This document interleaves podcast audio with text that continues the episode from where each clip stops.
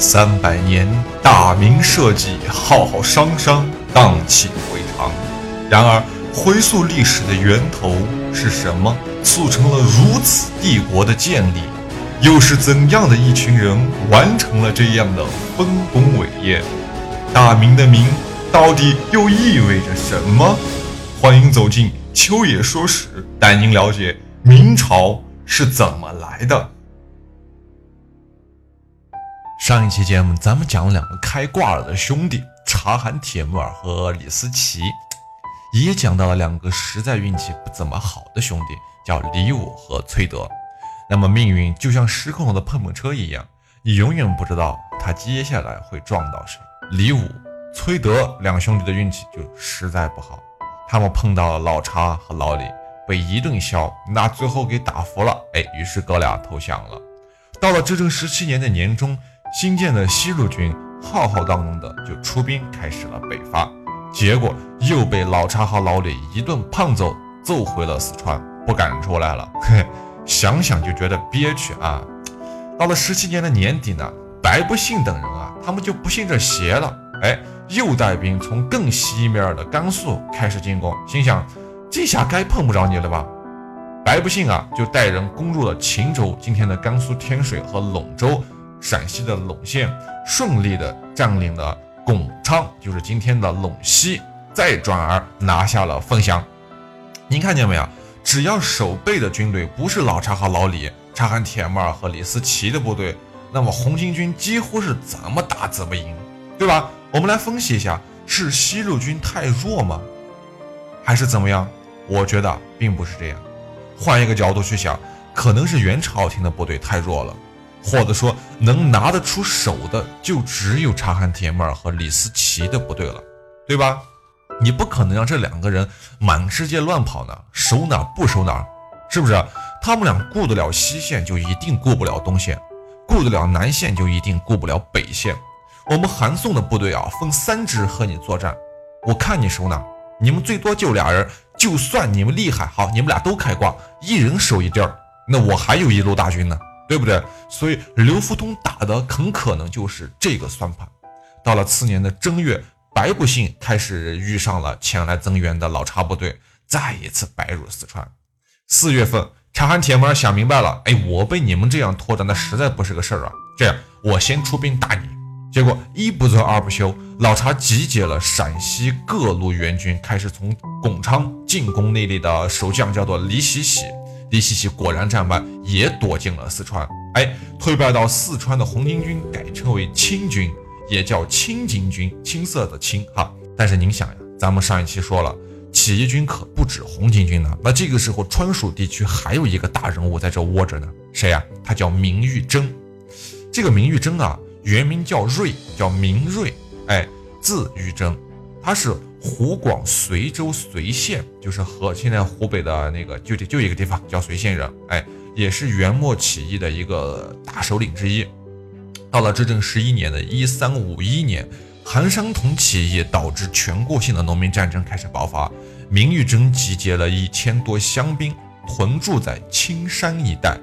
书中的记载是什么？叫结诈自固，也就是说是自己。我在里面过小日子，他是这种状态，并没有想着去出兵要分得天下或者怎样。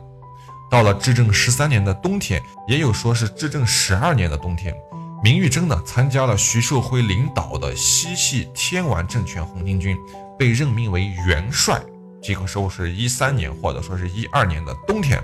到了至正二十年的夏天，陈友谅杀害了徐寿辉，并且自立为帝，建国叫大汉。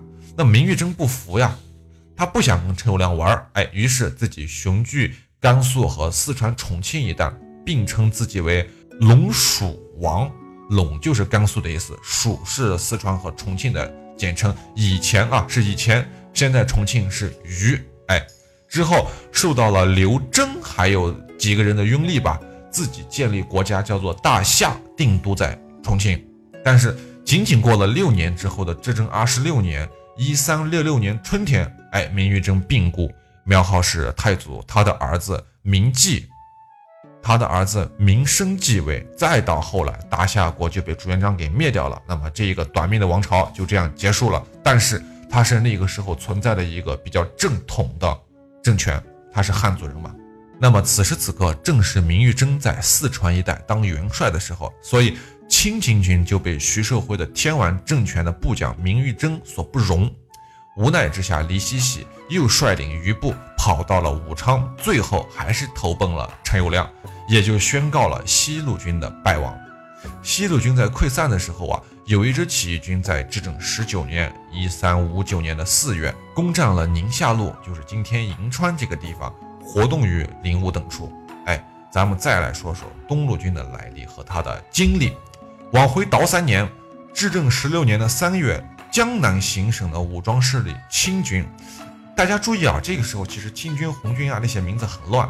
这个清军和咱们前面说的四川的清军其实并不是一支部队，哎，就像刘福通领导的红巾军和徐寿辉领导的红巾军，我们都叫他红军，性质是不一样的，对吧？他们都是一群起义的人，但是不是一伙人。那个时候，老百姓和朝廷嘛，把头上或者手臂上裹着一块青巾的汉人、青布的汉人，就统称为清军或者清巾军。那么绑一块黄布，那不用说了，就是黄军或者黄巾军；红布就是红军或者红巾军。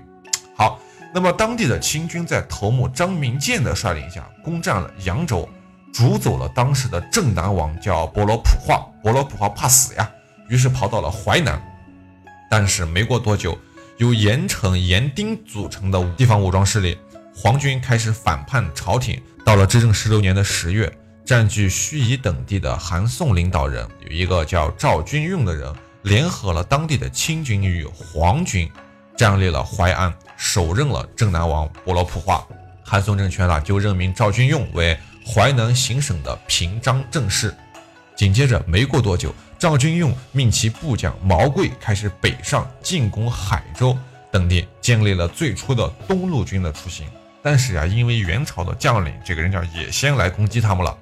毛贵人少，他估摸着在陆地上打可能是干不过对方，于是不走陆路，夺取了海运的船只，从海路进入了山东，顺利的在至正十七年二月攻克了胶州城，并且在两个月不到的时间内接连拿下了莱州、益都还有吕州等地。那么此时的察罕帖木儿呢，怎么没出现？哎，您看看时间嘛，就知道了。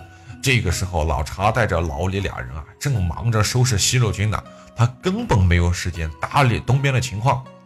刘福通的计策在这个时候几乎是完美的得到了验证，不过他的代价其实也很大的，他是几乎消耗掉了整个的西路军，拿时间去换空间，对吧？那个时候元朝廷他不能不管嘛，即命湖广的行省左丞相，这个叫太卜花和直枢密院士叫。哎，博兰西以及同前淮南行枢密院士董团霄等人来一起镇压毛鬼，啥意思啊？元朝廷开始押宝了，他把所有的部队一起派上，一起来的有十多个人，哎，十多个将领，十多个人打你红巾军一个将领，十比一的兵力，打不过你我就用人怼死你，是吧？到了七月，元朝廷镇守黄河的义兵，这个人叫。啊，田丰宣布起义，那么田丰迅速就拿下了济宁路，就是山东的巨野。现在刘福通一看这情形，马上乐了，是吧？真的是久寒逢甘露，他乡遇知音啊！正愁着怎么破局来着，眼看东路军和朝廷在这僵住了，谁也干不掉谁，自己这边是拿时间换空间的，是吧？每多一天的风险就要大一点，万一西路军那边老查这会腾出功夫来了，自己真的没招啊！时间对自己是不利的，但是嘿，这个时候来了一个续命的，就是这个田丰，对吧？刘福通马上命令毛贵联合田丰进取山东之地，北伐大都。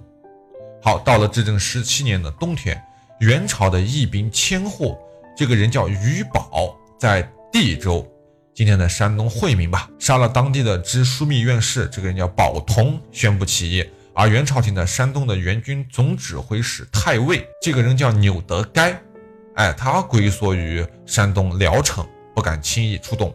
到了至正十八年的正月，田丰克东平路，使南北的漕运发生了中断，而毛贵在义都的西南这个地方叫好石桥大败了波兰西，波兰西退至济南，毛贵乘胜追击，在二月初攻占了济南路。到了这会儿，山东的绝大部分地区都被毛贵和田丰所占领，红巾军在东线可以说是大获全胜。但是他获得这个大获全胜的代价是丢失了整个西线。那么韩宋政权在益州等地就设置了行省中书，并且以毛贵为平章政事。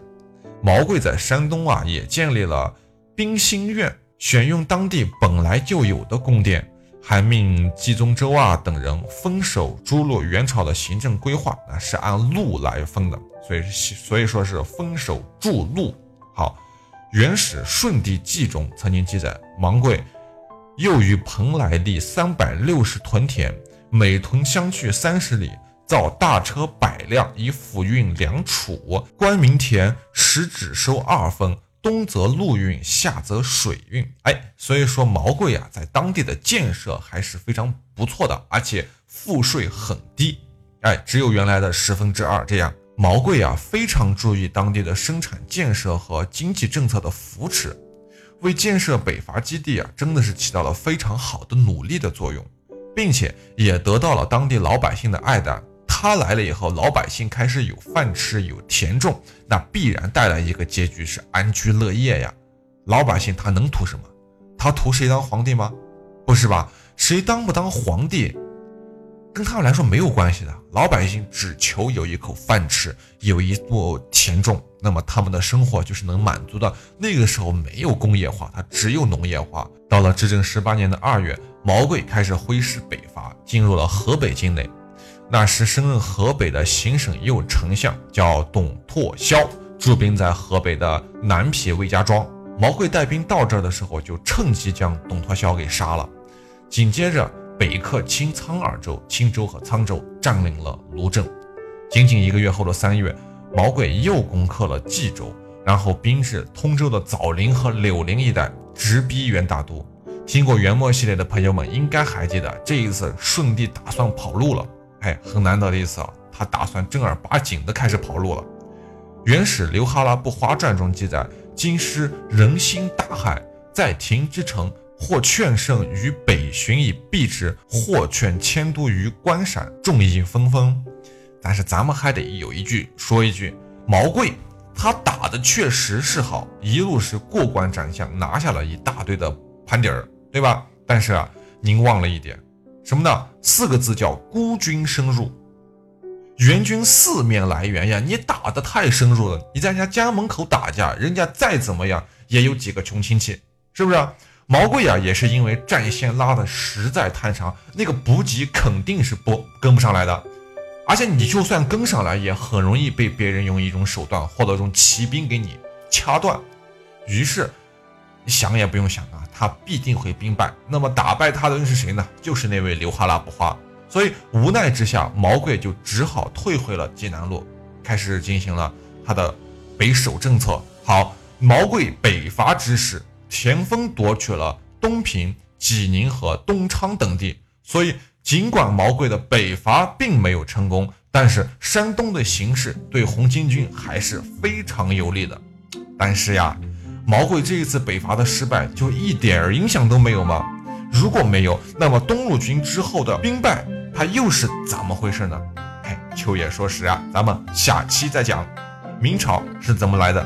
感谢您的捧场，我是秋野。如果您在听节目的过程中想知道更多秋野的故事，或者说想听到秋野的更多其他节目，您可以添加秋野的个人微信账号。首先，您可以打开微信，点击界面右上角的加号，点击添加朋友一栏，在搜索框中输入秋野山人的全拼，这样就可以找到我了。期待与您的深入交谈。